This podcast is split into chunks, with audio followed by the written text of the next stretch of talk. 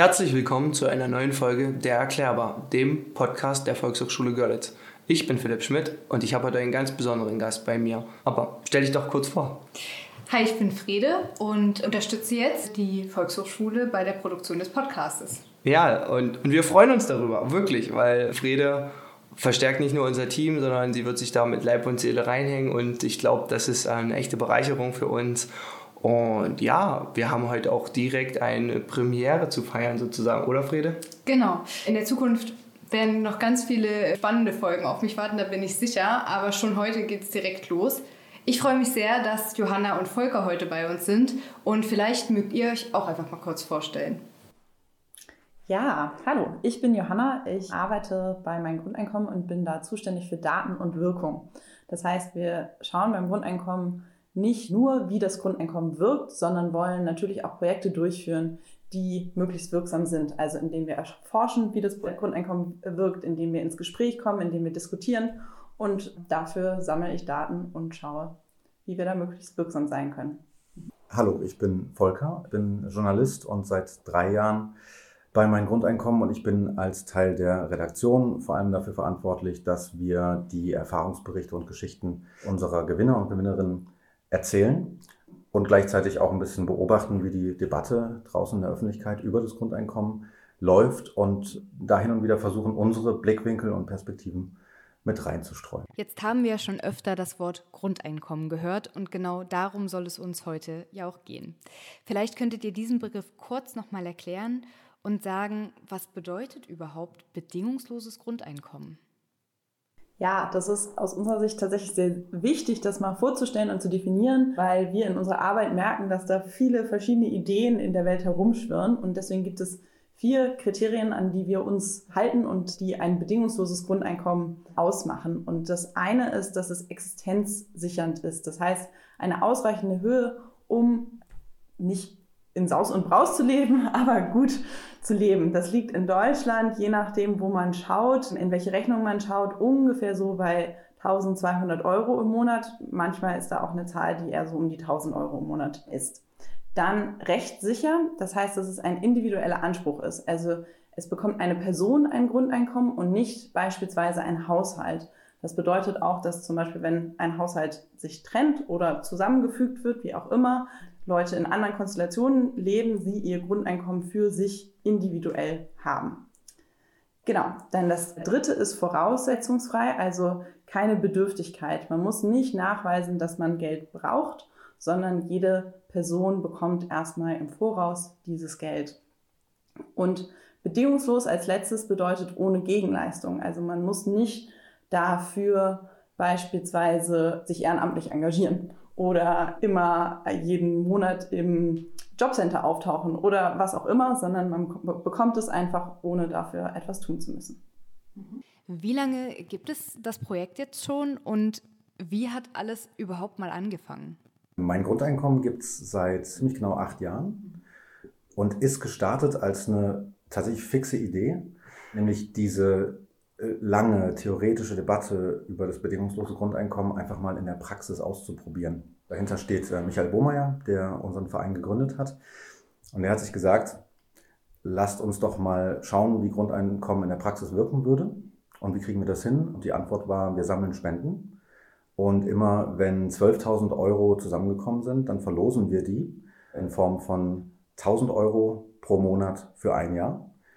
Und begleiten die Menschen, die dieses Grundeinkommen für ein Jahr gewonnen haben und möchten von ihnen wissen, was verändert das in ihrem Leben, was machen sie mit dem Geld.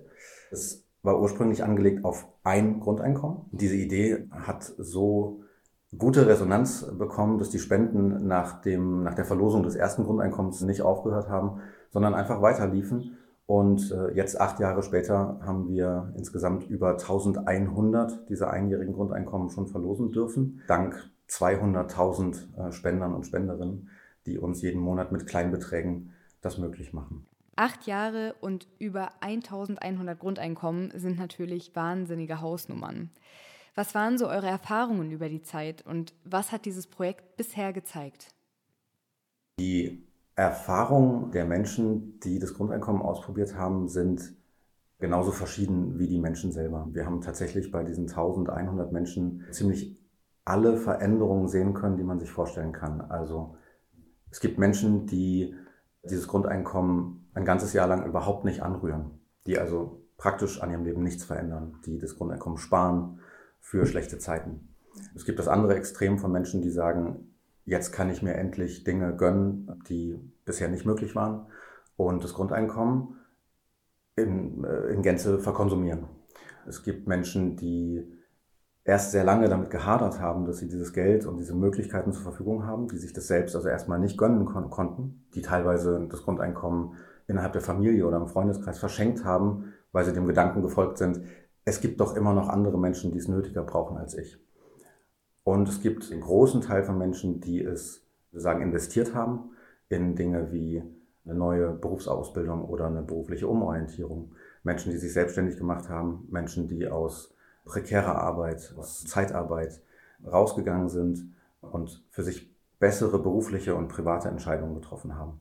Dann gibt es auch den einen Fall, dass ein Gewinner gesagt hat, ich kann damit nicht umgehen, mit dieser neuen Entscheidungsfreiheit. Ich möchte das Grundeinkommen wieder zurückgeben.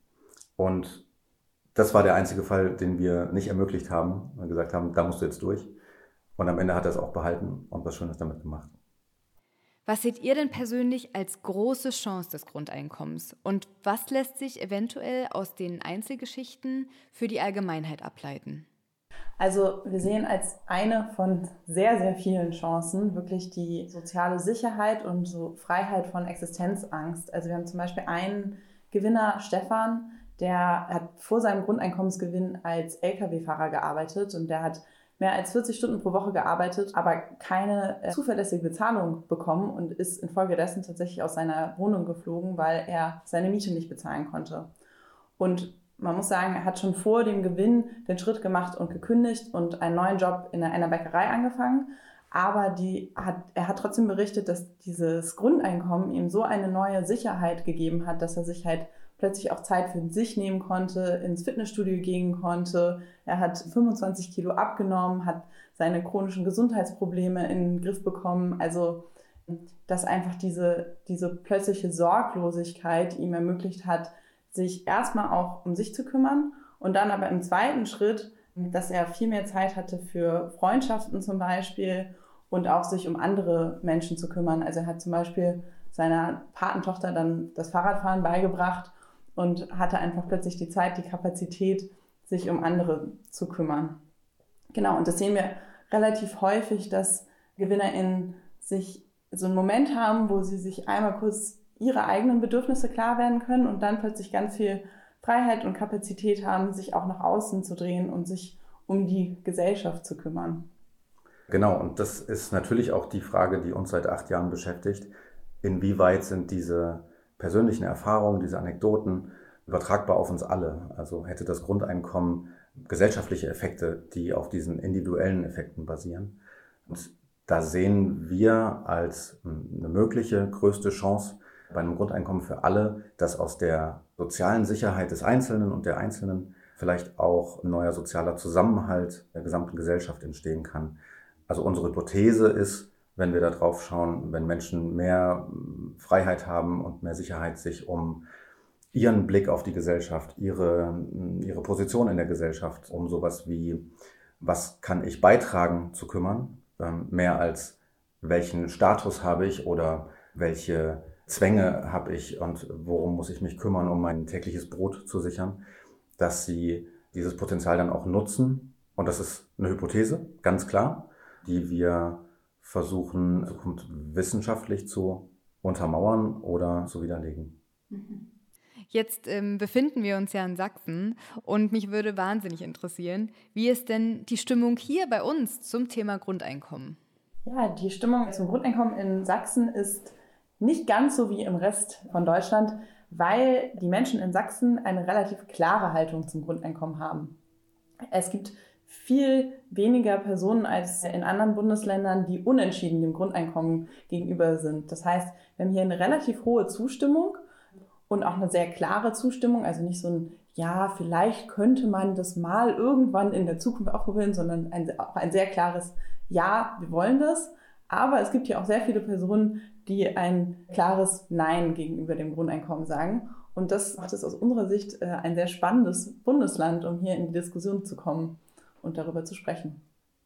Und vielleicht kann man da noch einen Punkt ergänzen, dass natürlich auch innerhalb äh, Sachsens es ganz interessante Unterschiede gibt. Wir haben uns das mal angeguckt auf einer Landkreisebene und da sticht zum Beispiel raus, dass Menschen im Landkreis Bautzen fast durchgehend sehr viel höhere Zustimmungswerte zum, zum, zu der Frage Grundeinkommen für alle, ja oder nein, haben. Im Vergleich zu Menschen im Landkreis Zwickau zum Beispiel liegt es durchgehend so bei 10 Prozentpunkten mehr. Das ist ganz spannend, weil man dann natürlich auch äh, sich fragen kann, woran liegt es eigentlich? Also was ist anders in diesen Regionen im Vergleich zu den anderen? Mhm. Das Thema Ablehnung des Grundeinkommens klang ja gerade schon ein bisschen mit an.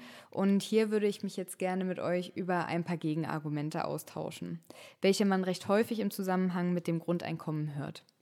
Zum einen haben wir hier das Argument, dass durch das Grundeinkommen niemand mehr arbeiten gehen würde. Was kann man aus eurer bisherigen Perspektive dazu sagen? Ja, das ist tatsächlich eines der häufigsten Argumente, mit denen wir in unserer Arbeit konfrontiert werden. Ne? So die Befürchtung, wenn das Grundeinkommen für alle kommt, dann werden plötzlich alle faul.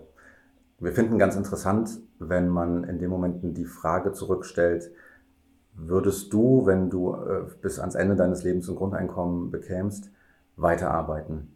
In der Sozialforschung ist relativ klar, dass ca. 90 Prozent der Menschen sagen, natürlich würde ich weiterarbeiten.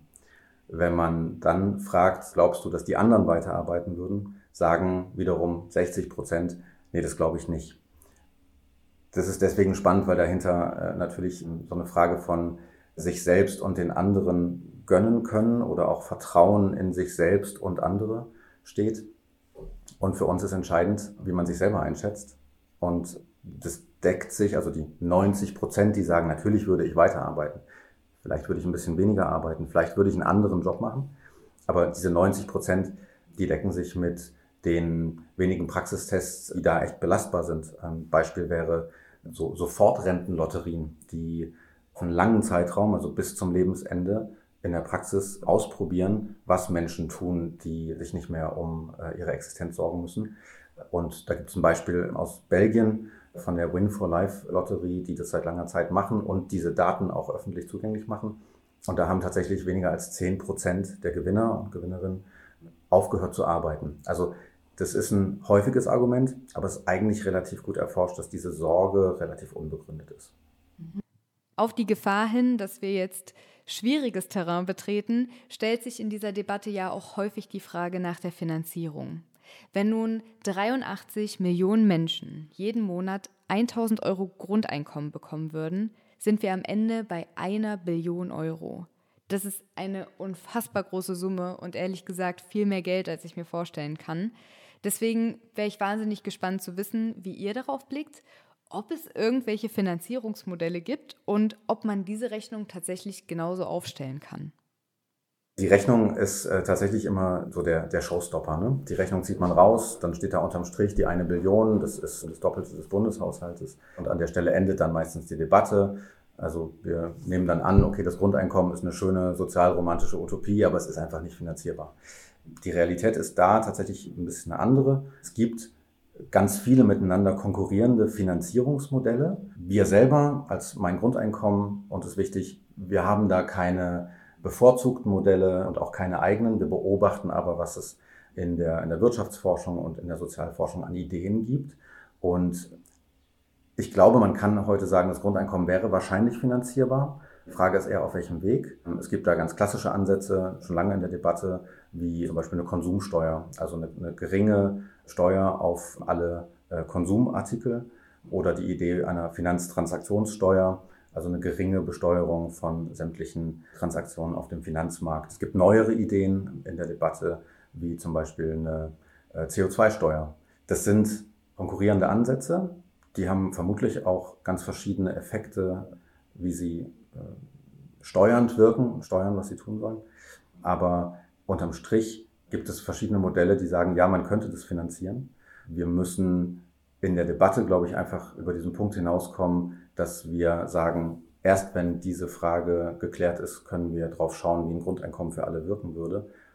Dahin, dass wir sagen, es gäbe einen Weg, wir können uns äh, lange darüber unterhalten, welcher der richtige ist, Aber lasst uns vor allem drauf gucken, was ein Grundeinkommen kann, was es nicht kann und ob wir das brauchen. Und das ist unser Fokus. Also ganz egal, welches dieser Finanzierungsmodelle am Ende zum Tragen käme oder umgesetzt würde, das Entscheidende ist, dass man versteht, dass das Grundeinkommen für alle nicht bedeuten würde, dass jeder Mensch am Ende des Monats 1000 Euro mehr in der Tasche hat, sondern dass das Grundeinkommen für alle die Idee ist, dass es ähm, eine Garantie gibt, dass egal was passiert im Leben, man nicht unter diese 1000 Euro oder wie hoch die Höhe des Grundeinkommens dann noch ist, fallen kann. Das heißt, es ist eher grundsätzliches Geld als zusätzliches Geld. Und das würde in der Praxis passieren durch eine Auszahlung von Grundeinkommen am Monatsanfang an alle, aber eine ähm, Refinanzierung bei denen, die äh, über eine bestimmte Einkommens- oder Vermögensgrenze hinausgehen, am Ende des Monats, sodass wir tatsächlich über eine gewisse ähm, steuerliche Umverteilung reden, von der vermutlich so die unteren 60 Prozent der Gesellschaft netto profitieren würden, also mehr in der Tasche haben und lediglich die oberen 10 bis 15 Prozent unter dem Strich am Ende weniger in der Tasche hätten in der Grundeinkommensgesellschaft. Ich denke, da waren auf jeden Fall wertvolle Perspektiven und auch einige Denkanstöße dabei. Und nun möchte ich zu etwas Plastischerem kommen und nochmal auf echte Geschichten zu sprechen kommen. Welche GewinnerInnen des Grundeinkommens haben euch denn besonders berührt oder sind euch vielleicht in Erinnerung geblieben? Also mich hat tatsächlich die, die Geschichte von Stefan, die ich schon erzählt habe, sehr berührt, einfach weil ich glaube, ich auch manchmal in so einer, in, in so einer sehr rosaroten Wolkenwelt lebe, in der ich irgendwie denke, ja, wenn man halt arbeiten geht, dann kriegt man doch Geld und dann passt das schon alles, dann zahlt man seine Miete und dann ist das irgendwie alles okay. Und ich kann mir das abstrakt schon vorstellen, dass das halt nicht immer so funktioniert, aber wirklich dann so Personen halt im realen Leben zu sehen, die halt wirklich einfach arbeiten gehen und das reicht einfach nicht. Das ist irgendwie so verrückt, dass das, dass das so sein kann. Das, ja, das begleitet mich schon relativ lange.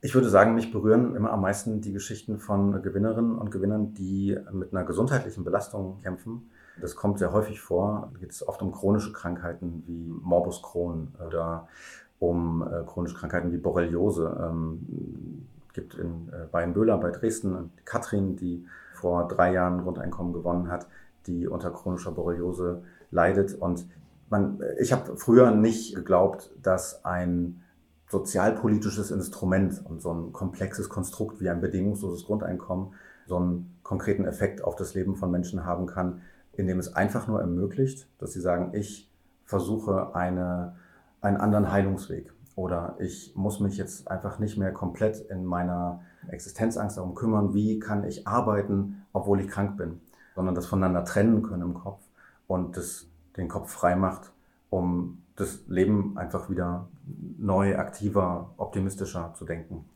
Das sind sehr schöne Geschichten. Zwischen den Zeilen dieser Erfahrungsberichte höre ich eine Sache immer ein bisschen heraus und das ist Freiheit. Und tatsächlich ist das ja eine der großen Hoffnungen des Grundeinkommens, dass Menschen so freier leben können. Was könnt ihr hierzu sagen? Freiheit ist, glaube ich, ein total zentraler Begriff, wenn wir über das Grundeinkommen und seine Wirkung nachdenken. Wir sagen immer, es gibt so zwei Arten von, von Freiheit, die wir, die wir da sehen. Das ist einmal Freiheit von etwas, also die, die Freiheit von Zwängen im, im Berufsleben, aber auch generell im Leben, die ermöglicht, sich wieder auf andere Dinge zu konzentrieren. Und dann aber auch bei Menschen, die solche Zwänge gar nicht haben, eine, eine Freiheit zu etwas Neuem. Das ist ganz auffällig bei Gewinnern äh, und Gewinnerinnen, die im ersten Moment sagen, ich brauche das gar nicht, hier geht's eigentlich gut.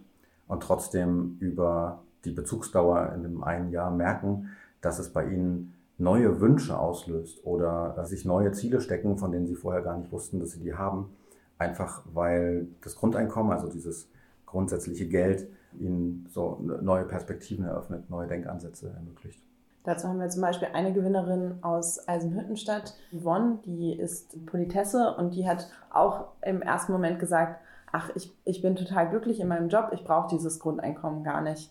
Und mit der Zeit hat sie sich aber die Freiheit genommen, mal darüber nachzudenken, was sie langfristig machen möchte. Und obwohl sie ihren Job sehr gerne mag, hat sie halt gemerkt, dass sie langfristig vielleicht etwas anderes, etwas Zusätzliches braucht, einfach um ihre Gelenke zu schonen, weil sie halt den ganzen Tag zu Fuß auf dem Asphalt unterwegs ist. Und sie konnte sich mit dem Grundeinkommen diesen, diesen Moment, dieses Innehalten gönnen, sage ich mal, und zu überlegen, dass sie eigentlich eine, eine Weiterbildung, eine Umschulung zur Bürofachkraft machen möchte. Und für alle, die sich für das Grundeinkommen und natürlich auch für die Erfahrungsberichte und die Geschichten dahinter interessieren, habt ihr uns ja noch ein Buch mitgebracht. Das ist ein sehr spannendes Buch, finden wir. Das heißt, was würdest du tun? Und es ist eine Deutschlandreise von Michael Bohmeier, der unseren Verein gegründet hat, zusammen mit Claudia Cornelsen, die zu 24 Gewinnern und Gewinnerinnen des Grundeinkommens gereist sind und sie bei sich zu Hause gefragt haben, was hat es mit dir gemacht? Sie haben sich sehr verschiedene Geschichten ausgesucht. Es ist wirklich lesenswert. Es sind überraschende Menschen und Geschichten da drin. Und ich glaube, es ist einfach der Lesetipp für alle, die mehr wissen wollen über die individuelle Wirkung eines Grundeinkommens. Zum Schluss möchte ich gerne noch auf das Pilotprojekt Grundeinkommen zu sprechen kommen.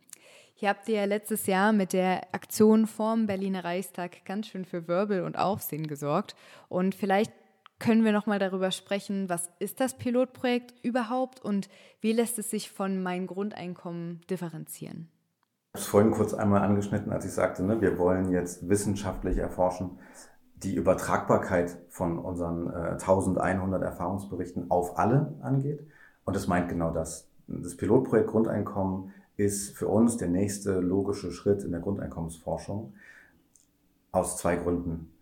Wir haben vor, ich glaube, über drei Jahren, ähm, als die Idee entstand, gesagt, okay, wir müssen in der Debatte einen Schritt weiterkommen. Äh, wir dürfen es gerade in der politischen Debatte nicht mehr so einfach machen zu sagen, naja, bestimmt werden alle faul und bestimmt ist das nicht finanzierbar als Ausflucht, damit man sich gar nicht damit beschäftigen kann, was ein Grundeinkommen vielleicht könnte. Und zum Zweiten, weil wir uns selber natürlich seit acht Jahren diese Fragen stellen, inwieweit sind diese Ergebnisse übertragbar ähm, auf alle. Und daraus entstanden ist die Idee für ein größeres und längerfristiges Forschungsprojekt. Wir haben als ausführende Forscher dafür das äh, Deutsche Institut für Wirtschaftsforschung Berlin und zwei Universitäten gewinnen können, die völlig unabhängig und nicht von uns bezahlt das Pilotprojekt oder das Forschungsdesign für dieses Pilotprojekt aufgesetzt haben. Und das unterscheidet sich im Wesentlichen von unserem Praxistest bei meinem Grundeinkommen dadurch, dass wir in einer Studie mit insgesamt 1500 Teilnehmenden über drei Jahre lang Grundeinkommen auszahlen. Das sind dann auch 1200 Euro statt 1000 Euro. Und von diesen 1500 Teilnehmenden erhalten 122 Menschen in der Probandengruppe das Grundeinkommen und die restlichen sind die Kontrollgruppe. Wir können also nach drei Jahren genau sagen, ob die Effekte von einem Grundeinkommen, die messbar sind, nur in einer Gruppe auftreten, die tatsächlich Geld bekommt oder auch bei vergleichbaren Menschen, die das Geld nicht bekommen. Das Forschungsdesign ist sehr breit aufgestellt. Also das Pilotprojekt wird in ganz vielen gesellschaftlichen Bereichen ähm, abfragen, geht es dem Individuum gesundheitlich besser? Wie verändert sich die äh, Haltung zu Arbeit? Wie verändert sich die Haltung zu gesellschaftlicher Teilhabe? Wie verändert sich Konsumverhalten? Also es äh, gibt auch den Ansatz, endlich eine Antwort darauf zu finden, würden mit Grundeinkommen alle Menschen das mehr an Geld einfach nur ausgeben und dadurch der Konsum wachsen, was wir aus Klimaschutzgesichtspunkten natürlich nicht wollen würden. Das sind alles Fragen, die sich das Pilotprojekt Grundeinkommen stellt. Und die Zwischenergebnisse, nach etwa der Hälfte der Projektdauer, wird es Anfang bis Mitte nächsten Jahres, also 2023, geben. Es ist also wichtig, dran zu bleiben, weil wir dann die Grundeinkommensdebatte auf ein ganz neues Niveau heben können. In welche Richtung auch immer, nach dem, was die Forschenden rausfinden. Vielen Dank, Johanna und Volker, dass ihr hier bei uns in Görlitz gewesen seid und uns diese inspirierenden Einblicke und Denkanstöße mitgegeben habt. Vielen Dank für Danke die Einladung. Dir.